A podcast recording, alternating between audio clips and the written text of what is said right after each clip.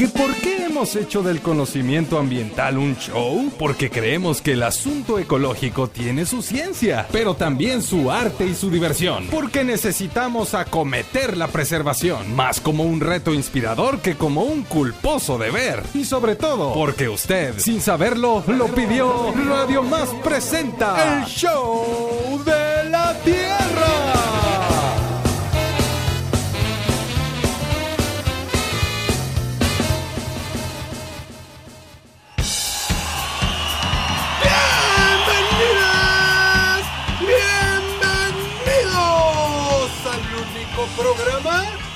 Recuerda que para alimentarnos necesitamos, entre otras cosas, de las plantas, pero que las plantas también necesitan alimentarse para crecer, desarrollarse, ser felices y multiplicarse, para que tengamos que comer.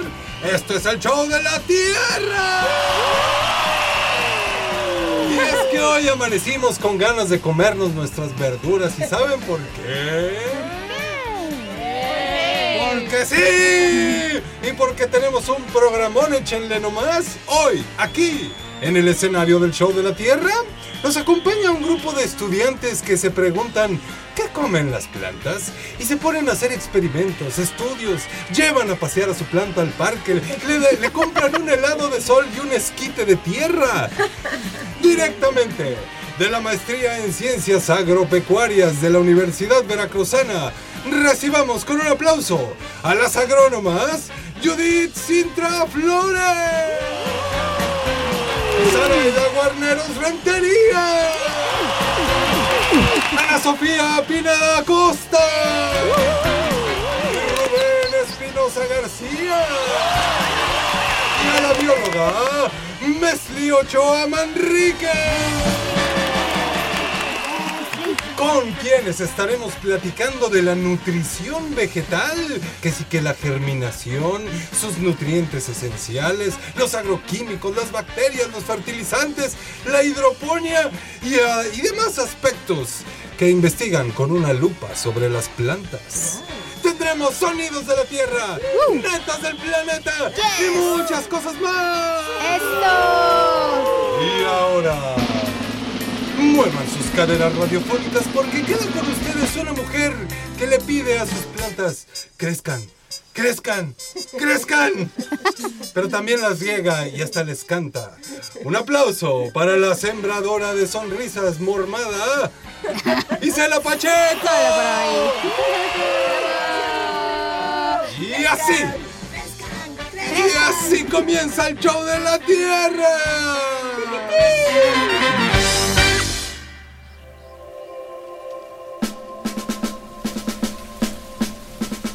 La nutrición vegetal es un aspecto muy importante para el crecimiento y desarrollo de las plantas. A diferencia de los seres humanos, las plantas obtienen nutrientes principalmente del suelo y del agua. Algunos de ellos son necesarios en mayor cantidad que otros. En la agricultura, esto es un proceso clave para producir alimentos saludables y cosechas abundantes. ¿Y quién mejor para hablarnos de esta nutrición vegetal que nuestros estudiantes de la maestría en ciencias agropecuarias. Bienvenidos al programa Show de la Tierra.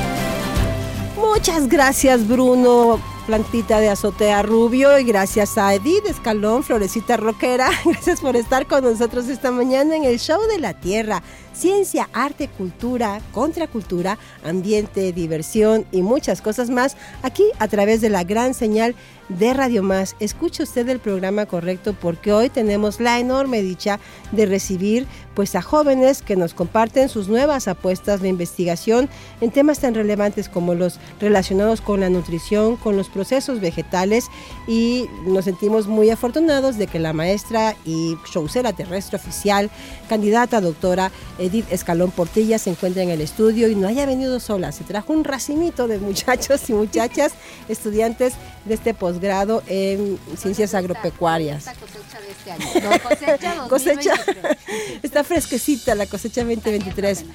Hola Edith, ¿cómo estás? Muy contenta de estar aquí, Cela, con pues oh, nuevamente en el show de la Tierra y nuevamente con mis estudiantes de la eh, pues de la asignatura de comunicación de la ciencia, pero ellos son agrónomos, biólogos también, pero están eh, estudiando en la maestría en ciencias agropecuarias. Así que feliz de que estén aquí, de que tengamos este espacio y esta oportunidad.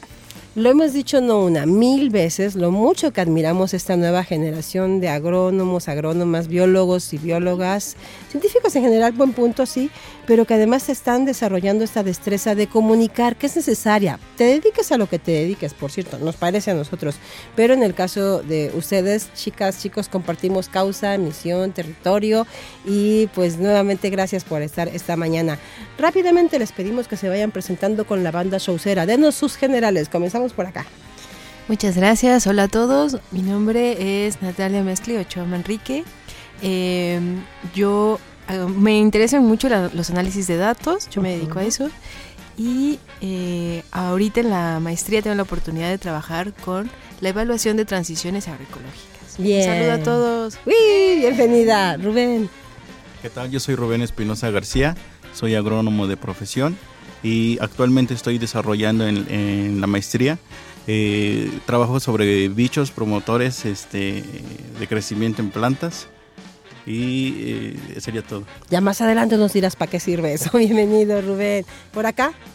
Buenas, mi nombre es Judith Sintra, soy ingeniera agrónoma y precisamente en la maestría pues me enfoco en el trabajo con fertilizantes biológicos que se le puedan aplicar a plantas, eh, por ejemplo la soya, que es la que act- actualmente trabajo. Bienvenida, compañera. ¿De dónde eres? Soy cubana. Eso. ¿Y Rubén? ¿De dónde es?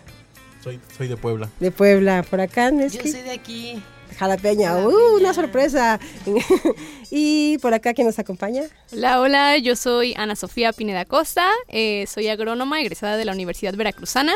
Ahorita me encuentro eh, desarrollando un proyecto sobre cómo mejorar la calidad del limón persa aquí en el estado de Veracruz. Y pues bueno, estoy muy feliz de poder estar aquí compartiendo con, con ustedes en, en este episodio del Show de la Tierra. Eso. ¿Y de dónde eres? De aquí de De Jalapa. acá de Jalapa. Sí. Oye, esta, no- esta información que nos compartes será una gran noticia pues para todas estas personas que tienen en la citricultura o en la producción de limón persa su apuesta de vida, su economía, pero que evidentemente enfrentan desafíos muy serios en, temas, en, tem- en términos ambientales y estamos seguros que parte de lo que tú nos vas a decir adelante será una luz de esperanza para estas familias. Bienvenida y por acá. Hola, buenas tardes. Mi nombre es Araida Guarneros. Este, yo soy originaria de Teciutlán, Puebla. Eh, actualmente en la maestría estoy estudiando y buscando nuevas alternativas de producción eh, para especies de hoja y también este, pues algunos bichos, igual que mi compañero, para promover el crecimiento de estas plantas. Eh, pues muy bien, qué buenos temas, qué atractivo suena toda esta oferta académica comunica- combinada con la comunicación de la ciencia, Edith. Nos encanta que hoy nos hayas traído un racimo de nutriólogos de plantas. Así es, las plantitas también requieren nutrición, no basta. Bueno, todos los que se nos han muerto las plantas alguna vez sabemos que no basta con dejar la plantita ahí. Así que, ¿qué tenemos que hacer? Pues saber lo que hacemos. ¿Y quién mejor que los agrónomos, agrónomas, los biólogos que también trabajan en esta área? Así que pues hay que aprender, así que eh, este, este programa de hoy es muy importante para nosotros. Para mí, que soy una de esas, lo confieso. De esas que se les mueren la planta. Desde que mm, no me fue bien en mi experimento del frijolito en la primaria. ¡No germinó! O sea, no germinó, supe que mi vida no sería fácil. Pero por eso desde entonces procuro estar cerca de quienes saben. Por eso Por eso me metí a dar clases en la Facultad de Ciencias Agrícolas. Y por eso estoy muy feliz de que mi amiga Edith haya traído hoy a estos estudiantes del posgrado del área biológico-agropecuaria de la UB, de esta maestría en ciencias agropecuarias, con quienes seguiremos conversando al regreso de la siguiente pausa. Así que no le cambie, aunque usted no lo crea, apenas está por comenzar esto que es el show de la nutrición vegetal. ¡Woo! Porque estamos a favor de usar el cerebro, las manos y el corazón. Mundo en Acción con Mike Andrade.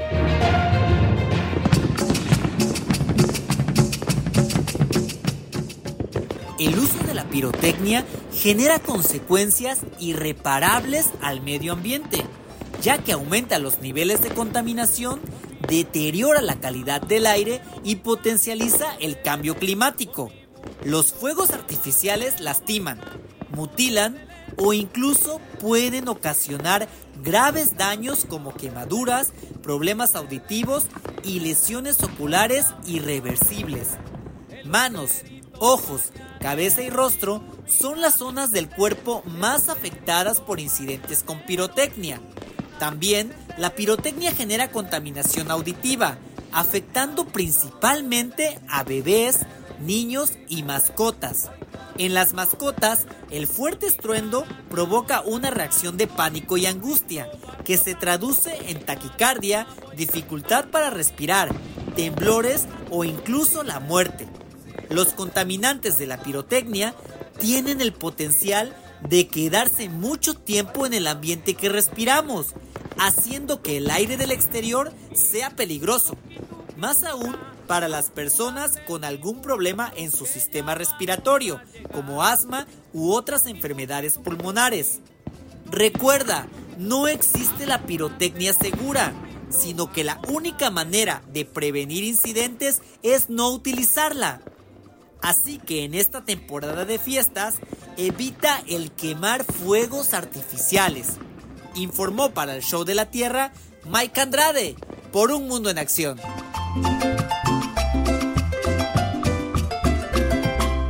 Mientras vamos y regresamos de un corte, no esperes ni desesperes. Haz algo. Siembra un árbol, salva una especie, cambia un paradigma, repara una fuga, libera una tortuga, entretente en algo. Mientras regresamos con el show de la Tierra.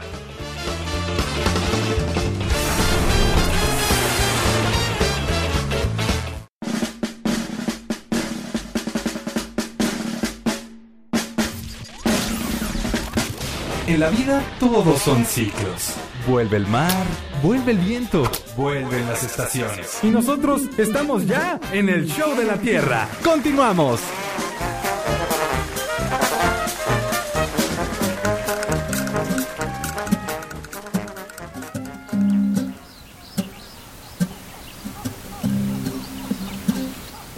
Si la nutrición vegetal, que si es importante para el crecimiento y el desarrollo de las plantitas, que si es relevante también el quehacer científico académico para la agricultura como parte de un proceso clave de la producción de alimentos y del consumo saludable y sostenible. Pues de todo esto y más va el trabajo de la Universidad Pública de Veracruz, como lo es la Universidad Veracruzana, quien a través de diferentes áreas, pues eso enfoca este trabajo y en, la, en el episodio de hoy del Show de la Tierra, tenemos la oportunidad de escuchar cómo también a través de la comunicación de la ciencia podemos socializar estos saberes, Edith, con lo cual esperamos sensibilizar a futuros estudiantes, pero también a productores y a consumidores. De todo esto, por todo esto mm, nos parece relevante la temática que hoy nos traen al show de la Tierra. Así es, yo creo que todos ellos aportan algo en sus estudios, en lo que ya conocen y la experiencia que ya tienen, porque ya han trabajado también con productores. Y entonces esta, estas propuestas de investigación que ya están en curso, eh, ellos están a la mitad del del posgrado. Entonces, eh, eh, lo que nos está ayudando pues es a saber qué hacer, ¿no? Que cómo nutrir mejor cada uno de los cultivos y también cómo combatir pues eh, las, las, plagas, ¿no? Los problemas que tienen los diferentes pues productos del campo. Claro, plagas, enfermedades, diferentes desafíos, cambio climático, ¿qué más que ese?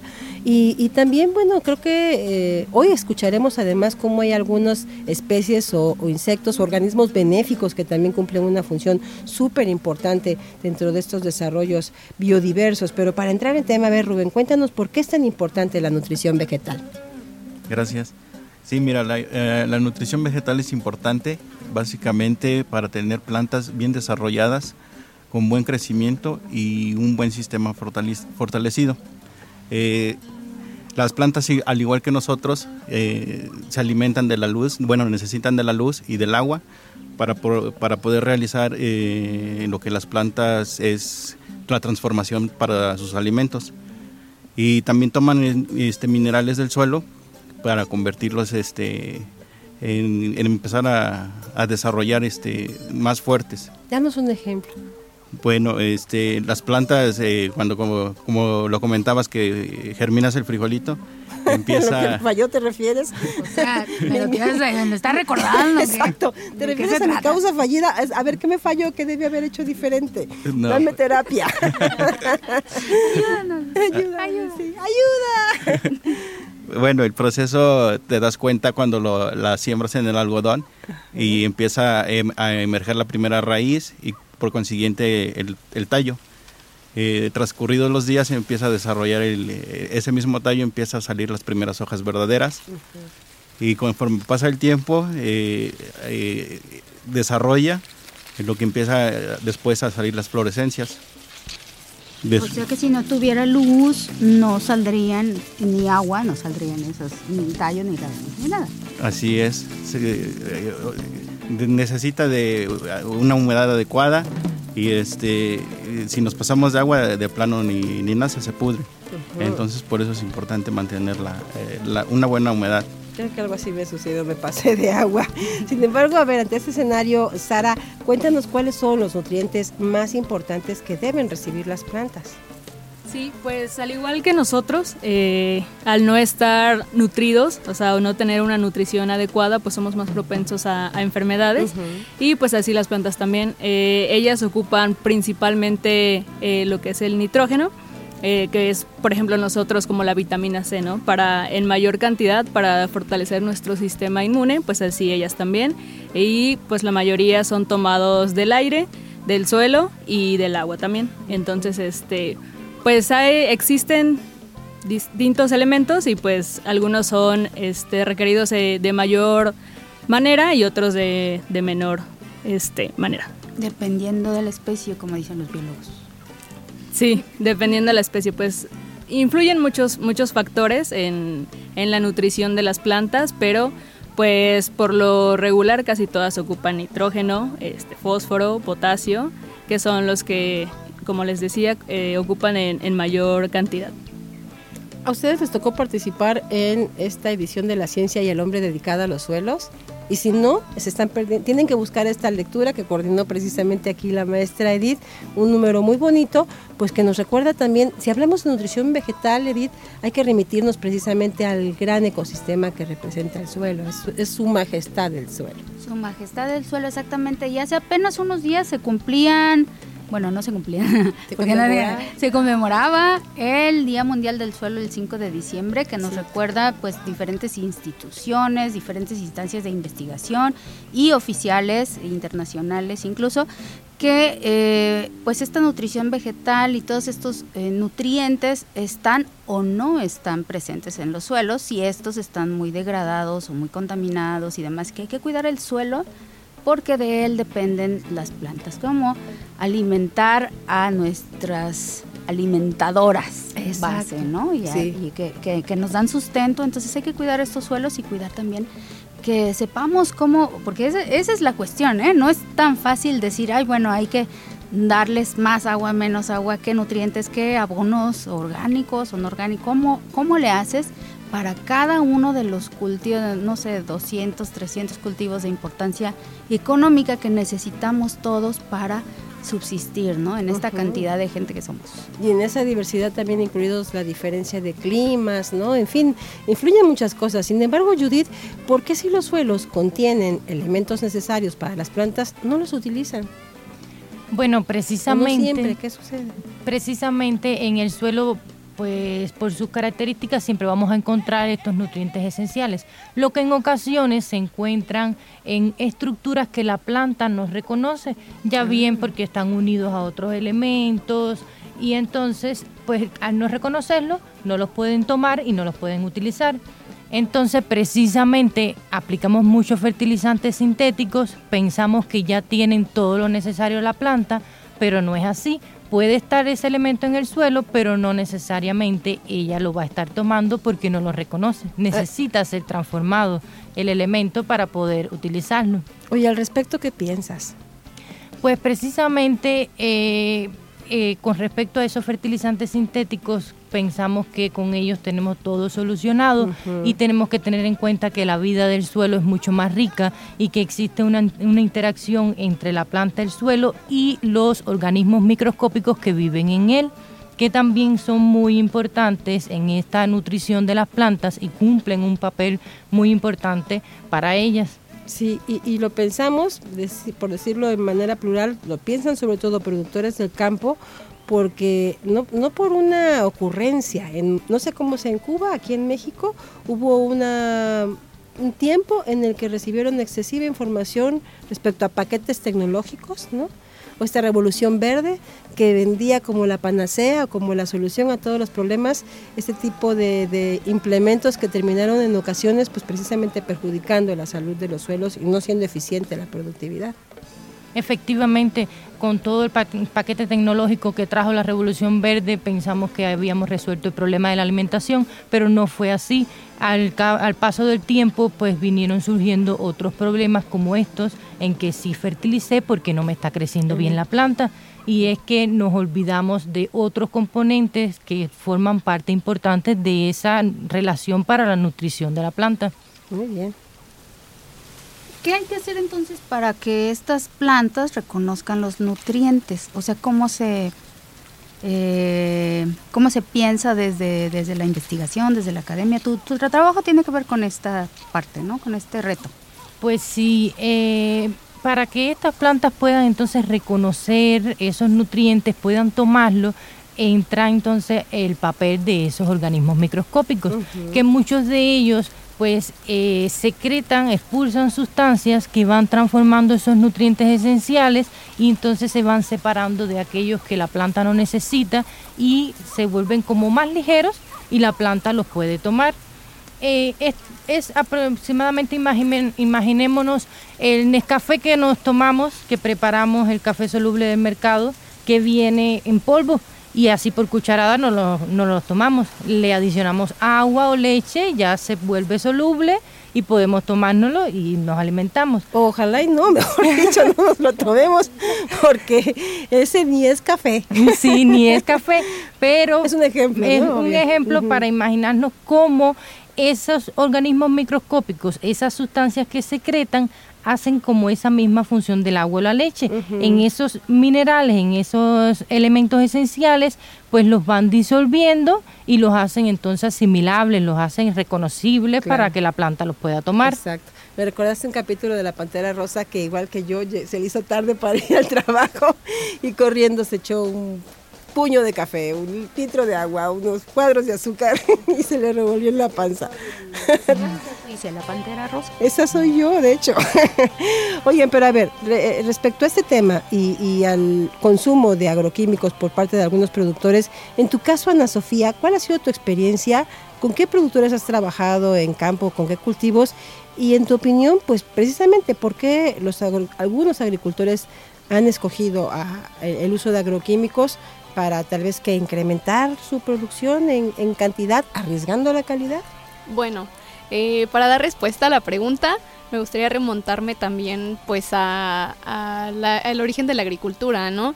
Esta pues prácticamente se originó desde que el ser humano existe, ¿no? Entonces pues ha ido evolucionando a la par de también del ser humano y pues justamente como lo mencionabas eh, hace un momento, la revolución verde fue este suceso en el que eh, se dio una crisis de alimentos donde pues la, población empezó a crecer de manera exponencial y entonces ahí fue eh, una problemática bien fuerte porque las personas pues empezaron a quedar sin alimentos, ¿no? Entonces con base en esta problemática pues obviamente tuvieron que surgir personas curiosas que se interesaron por pues ver cómo podían aumentar eh, la producción de alimentos para poder abastecer a estas personas, ¿no? Entonces ahí fue el, origen de los agroquímicos que hoy en día, pues precisamente como lo comentan, ¿no? Eh, en ocasiones, pues ya no, e, ya no son tan efectivos, ¿no? Ya no son tan eficaces porque, eh, pues más allá también de de dar un beneficio, a veces la falta de conocimiento o de capacitación en campo, eh, pues puede ocasionar problemas, ¿no? O puede ocasionar también em, que su uso ya no sea tan efectivo. Entonces, pues eso nos puede traer un problema bien grande a la larga y pues esto eh, digo es importante no principalmente como aquí en Veracruz que somos un estado bien importante en la producción de cítricos en la producción de café de, de piña entonces pues bueno eh, es muy importante que pues los productores le den prioridad a, a sus cultivos no entonces Oye, pues, hay quienes dicen que el problema no solo es el uso, sino el abuso, ¿no? De los Sí, de claro. este tipo de, de productos. Claro, pues realmente sí, en, en muchas casas de agroquímicos o algunas empresas simplemente pues en ocasiones me ha tocado ver eh, casos de, de gente que nada más vende por vender, ¿no? Realmente aquí sí es bien importante eh, concientizar al, al productor que nos está escuchando allá en su casita o en su trabajo, que pues nos pueda, eh, que pueda tomar esta conciencia de que tener un análisis de suelo y un análisis de Ah, agua y tener exacto. constantemente eh, conocimiento de cómo está su parcela, de cómo están sus plantas, conocerlas, eh, verlas tener un conocimiento y si no conocemos aprender, este investigar, acercarse incluso con pues con la Universidad Veracruzana, con instituciones que estén interesadas en la investigación, pues para ver cómo pueden eh, mejorar y también hacer un uso más responsable de estos agroquímicos, que no solamente dañan el suelo o dañan nuestra agua, no solamente los contaminan, sino que también su mal manejo eh, humano puede causar también este pues complicaciones a la salud, ¿no? Que a lo mejor no son instantáneas o a lo mejor no las podemos ver de primera mano, pero a la larga suelen causar eh, complicaciones médicas e incluso pues hasta tragedias, ¿no? Entonces, pues es bastante importante tomar conciencia sobre el uso de estos. Y Ahí está el glifosato y muchas historias que alrededor de, de este producto, por ejemplo, existen. Qué padre lo que nos dices también de como una alternativa, sugerirle a la gente el, el, eh, implementar o aplicar estos eh, análisis de suelo, porque eso se trata también de proporcionar soluciones. Y hablando de eso, pues en ese sentido existen muchas instituciones, tanto públicas como, como privadas, que cumplen una función al respecto y que cada quien puede, si gusta, eh, buscar más información al respecto. Pero por lo pronto la UB también se tiene espacios, no sé si son, mm, tienen alguna cuota de recuperación, son gratuitos. Manejando cada vez más eh, capacitaciones abiertas. De hecho, también hay eh, pues en internet cursos y eso, pero y quizá mucha gente no tenga acceso. Lo que a lo que sí tiene acceso es pues a, a hacer estos eh, contactos con la universidad o con otras instituciones. Digo, hay mucho conocimiento en el campo, hay gente que tiene pues toda la vida haciendo sus cultivos, pero también es cierto que hay nuevos problemas para los cuales no estábamos preparados. El cambio climático es uno de ellos, pero no solo eso, sino la saturación ya de agroquímicos en los suelos, en el agua, la contaminación, que eh, pues necesitamos nuevas respuestas y quizá muchos productores digan, bueno, ¿cómo, eh, ¿cómo hacerlo, cómo lograrlo? Pues creo que hay una opción y el que estén aquí estos chicos el día de hoy, eh, pues ya nos habla del, del compromiso que van adquiriendo pues estas generaciones, ¿no? Con, este- con los problemas de, de nuestro campo. Claro, y en ánimo de, de- compartir información que a la persona, no solo a productores, sino también a consumidores, le permita diferenciar, ¿cuál sería eso, la, la diferencia, Nestle, entre la nutrición química y la orgánica? Bueno, sí, eh, la diferencia es una toma de decisiones, pero aquí es importante visualizar un poco retomando las ideas de mis compañeros.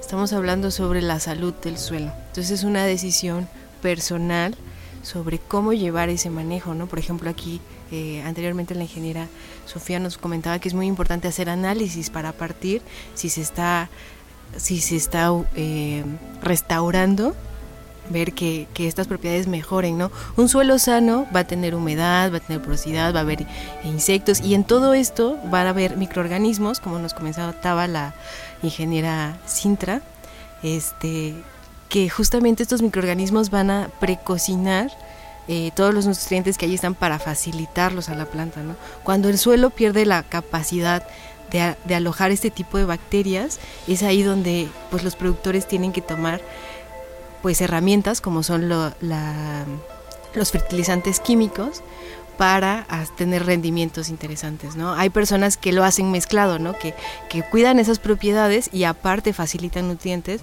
con fertilizantes químicos y podemos ver también productos muy grandes, muy exuberantes, muy bonitos, ¿no? Eh, También por eso a veces también hay una diferenciación muy visual entre lo que es orgánico y lo que pues ya tiene fertilizantes, ¿no? O, o un poco de tecnología.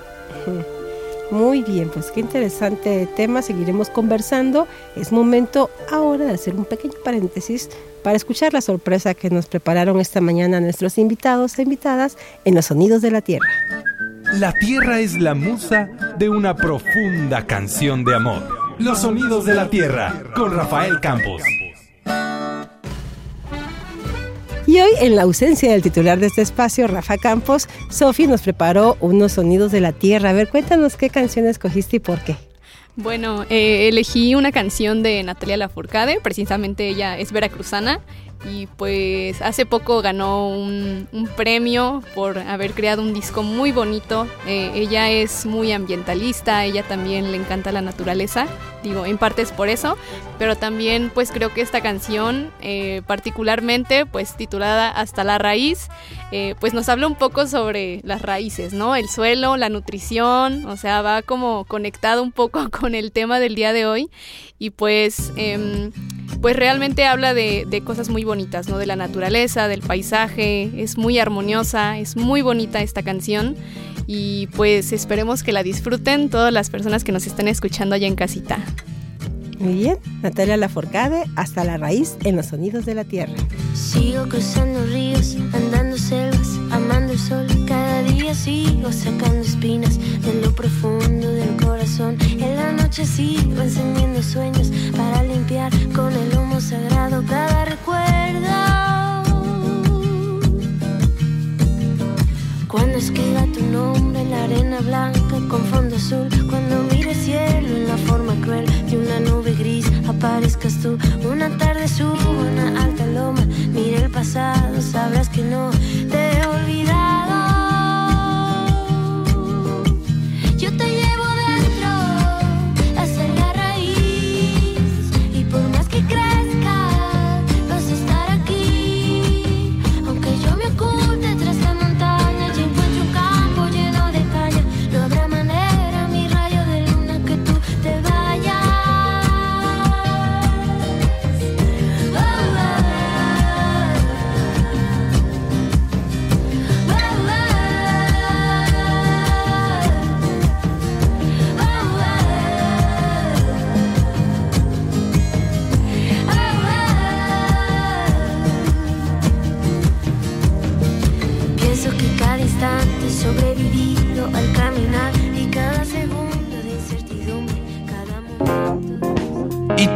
sabes qué show con la tierra?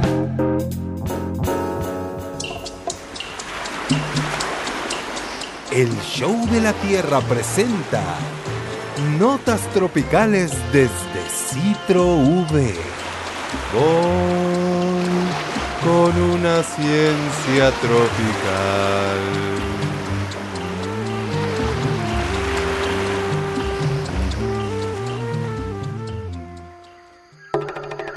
¿Qué tal amigas y amigos de El Show de la Tierra? Mi nombre es Belinda Contreras Jaimes y colaboro en el Centro de Investigaciones Tropicales de la Universidad Veracruzana. Hoy les voy a hablar de cómo estamos utilizando los calendarios estacionales como una estrategia educativa. ¿Habías reflexionado en que existen muchas formas de medir el tiempo y los ciclos? Y que de esa forma de conmutar el tiempo depende cómo realizamos nuestra vida. México es un país con culturas que realizan calendarios desde tiempos prehispánicos y cuya herencia sigue vigente en sus comunidades indígenas, campesinas y pesqueras. En los diferentes entornos y culturas, el ciclo anual tiene diferentes momentos. Por ejemplo, para los nahuas de la Sierra de Songolica, el año tiene tres momentos. Tonalco, que es la temporada de calor, Xopantla, la temporada de lluvia, y Tlaxexexcan, que es la temporada de frío. A partir de cómo se entienden las estaciones y lo que ocurre y se trabaja en ellas, estamos pudiendo acompañar procesos educativos en Songolica y otras regiones de México. en los que el eje de trabajo es la comida tradicional y la reflexión colectiva gira en relación a cómo el cambio climático está afectando sus sistemas de alimentación. Si deseas conocer más de este tema, puedes escribirme al correo belcontreras.v.mx. Hasta la próxima.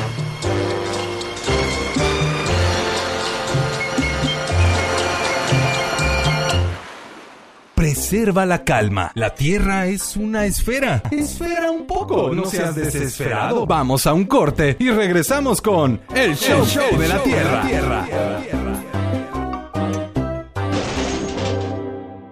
¿Quién dijo que nos habíamos extinguido? Este tiempo solo nos sirvió para evolucionar. Ya estamos de regreso con el Show de la Tierra. Continuamos en este show de la tierra hablando de nutrición vegetal, de la importancia de, lo misma, de la misma y de escuchando de las propuestas de estos jóvenes estudiantes de la maestría en ciencias agropecuarias de la Universidad Veracruzana, quienes con base en la experiencia desde sus licenciaturas, sus ingenierías y biología, en este, algunos de los casos, pues también nos comparten esta visión y esta... Eh, pues este interés que también tienen no solo como profesionistas, sino como personas habitantes de este planeta. Y pues bueno, Sara, quisiéramos que nos compartas algunos de los tipos de sistemas de producción que existen y, la ventaja que has notado que puede representar cada uno de ellos. Sí, pues realmente son eh, varios lo- los que existen, pero los principales pues es la agricultura convencional, la que se ha venido utilizando desde nuestros antepasados. También está ahorita en estas nuevas opciones la agricultura orgánica y este una que justamente es de mucho interés para mí y este es la agricultura hidropónica en la cual este, pues el, este sistema no utiliza el suelo como tal. Bueno, ante los cambios del, este, atmosféricos y el recurso del agua que últimamente pues también hemos visto algunos, algunas problemáticas en ella, eh, pues este sistema a mí se me hace una opción muy, muy viable para un espacio menor, obtener mayores producciones, este, alimentos inocuos y este, pues también el- los costos son, son menores y no se utilizan tanto lo- los fertilizantes químicos como se, se hacen en la agricultura convencional. O intensiva. Y Judith, Judith, ¿cómo se pueden transformar los elementos esenciales para que la planta los consuma? Bueno, eh, estos elementos, como ya bien hablábamos, se pueden transformar a través de esos organismos microscópicos que existen en el suelo y los podemos suministrar a través de muchos fertilizantes biológicos que se encuentran en el mercado, eh, comúnmente llamados biofertilizantes, que eh, pues traen ya incluido algunas bacterias, algunos hongos que ya se han estudiado que tienen esa capacidad de poder transformar esos elementos esenciales y así la planta pues pueda nutrirse de una mejor manera. Claro, fíjate que acá eh, en este programa conocemos a muchas personas que están incluso elaborando ya sus propios bioinsumos. Ahora mismo el país tiene una política pública, por suerte, que tiene que ver con la agroecología y hay una transición que se está proponiendo y que yo pienso que a cuentagotas, pero ahí va, hay quienes ya lo están realizando desde hace mucho tiempo. En ese sentido, Ana Sofía, ¿tú qué, qué le podrías decir a quienes nos escuchan? ¿Por qué es importante utilizar fertilizantes amigables con el ambiente? Pues bueno, eh, yo creo que es realmente importante también tomar conciencia de que no es un paso fácil, no va a ser tampoco rápido. A lo mejor y eh, más adelante lo podamos ver cuando nosotros ya estemos en una edad pues más avanzada, pero realmente pues eh, va de la mano un poquito con lo que les mencionaba hace ratito. Es muy importante pues tomar conciencia de que eh, estos fertilizantes químicos pues realmente eh, nos traen un beneficio a corto o mediano plazo. Em, y pues bueno, estos fertilizantes amigables con el ambiente, por el contrario, pues digo, no tienen a lo mejor un efecto tan rápido, no tienen un efecto eh, tan tan, sí, tan visible eh, de primera instancia, pero pues bueno, nos pueden ayudar a tener productos más sanos, ¿no? Productos que no nos afecten tanto pues en nuestra salud humana. Eh, sí, claro, y al ambiente también, ¿no? Porque pues hoy en día tomemos pues también en cuenta eso, eh, es muy importante eh, tomar conciencia de, que precisamente en el día de- del suelo pues también tomar conciencia, ¿no? De que también es un recurso que, que se contamina que se agota, que hay que cuidarlo porque pues de él es de donde emergen nuestros alimentos, ¿no? Así como el agua también, cuidar la contaminación, cuidar eh, este recurso que cada día y cada año es más escaso, que, que cada vez es más peleado. Entonces, pues eh, esta fertilización amigable con el ambiente, pues es una alternativa muy bonita y también pues, Pues precisamente sí y precisamente pues eso es lo que yo creo que todos buscamos en el posgrado no todos estamos interesados y tenemos algunas propuestas que estamos desarrollando en, en nuestros estudios de esta maestría en ciencias agropecuarias pues para aportar soluciones o aportar una pequeña pista o una pequeña eh, forma de poder contribuir con el ambiente. Claro. Mesli, ¿tú conoces a personas que estén realizando ya sus fertilizantes en casa? Sí, eh, sí, justo hay un, toda una corriente. Esto es muy interesante porque es una invitación a comprender cómo funcionan estos microorganismos, ¿no? Un poco, ah, pues ya hay personas que están muy contextualizadas con la composta, ¿no? Es entender que el suelo está vivo gracias a estos microorganismos. Sí. Entonces nosotros agregamos materia orgánica y con el paso del tiempo, los cuidados, la humedad, la temperatura, estos nutrientes van a ser composta, ¿no? Va a ser un abono orgánico.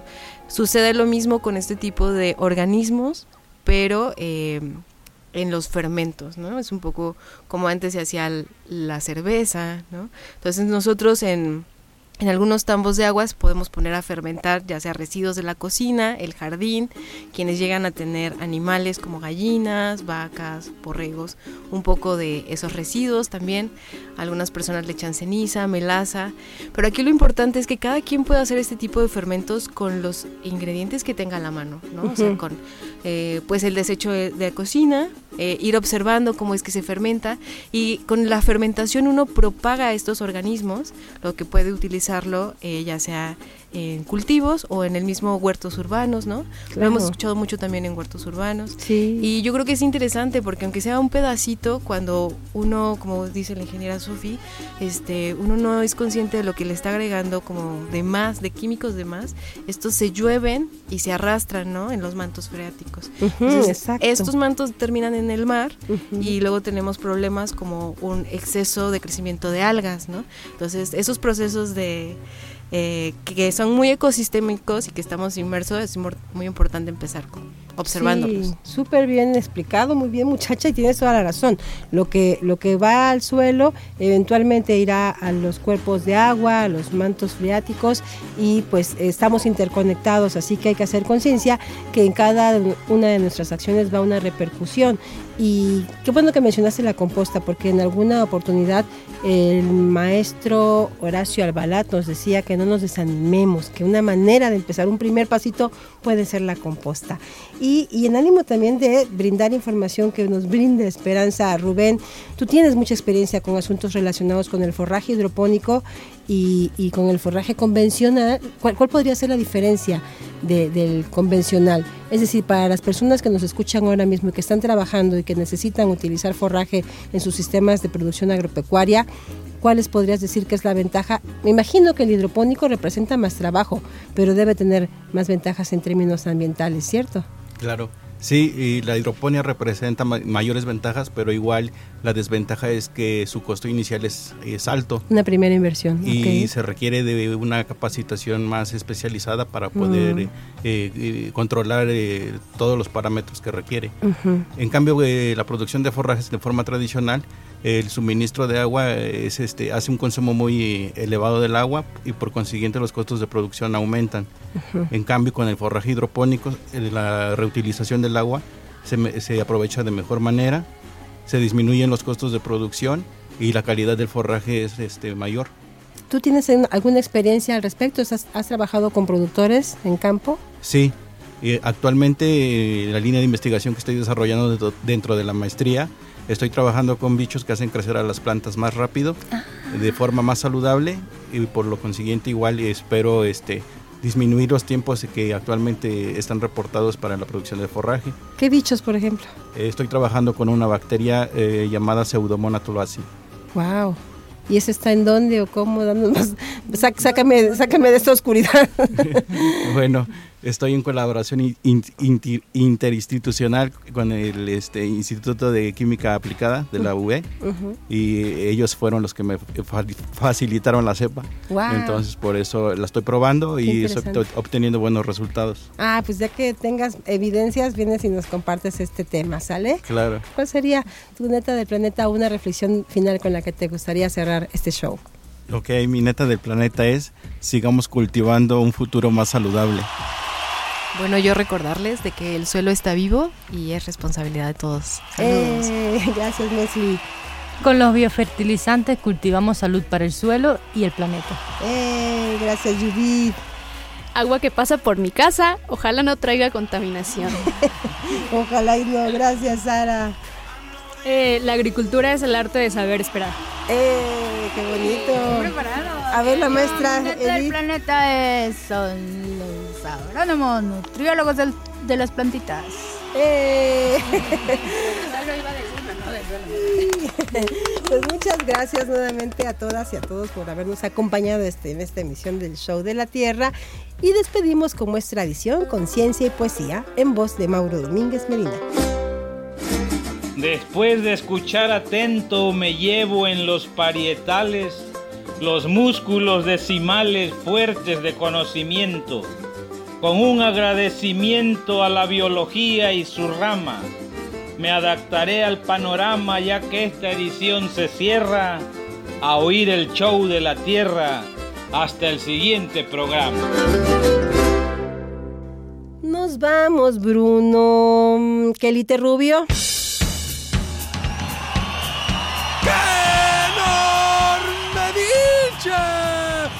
Gracias por acompañarnos en este sembradío de datos, en esta milpa de saberes, en este mercado sobre ruedas de ciencia y conciencia vegetal. Esto fue el show de la Tierra.